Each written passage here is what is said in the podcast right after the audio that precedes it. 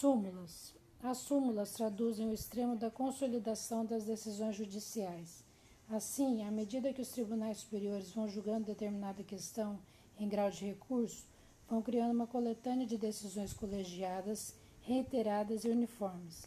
Assim, existem jurisprudências majoritárias e minoritárias dentro de determinado tribunal, uma vez que o direito é dinâmico visto por várias óticas.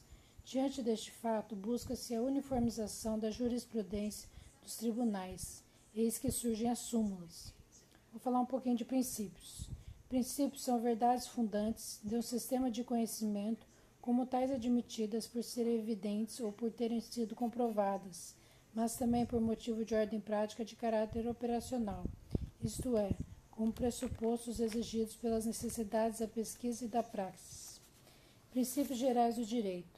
Segundo Alexandre Cunha, princípios gerais do direito são enunciações normativas de valor genérico que condicionam e orientam a compreensão do ordenamento jurídico quer que a sua aplicação e integração, quer para a elaboração de novas normas.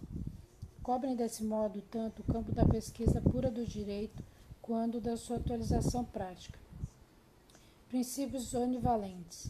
Quando são válidos para todas as formas de saber, como é o caso dos princípios de identidade e de razão suficiente. Princípios plurivalentes. Quando aplicáveis em vários casos, a vários casos de conhecimento como se dá com o princípio da causalidade essencial às ciências naturais, mas não extensiva a todos os campos do conhecimento.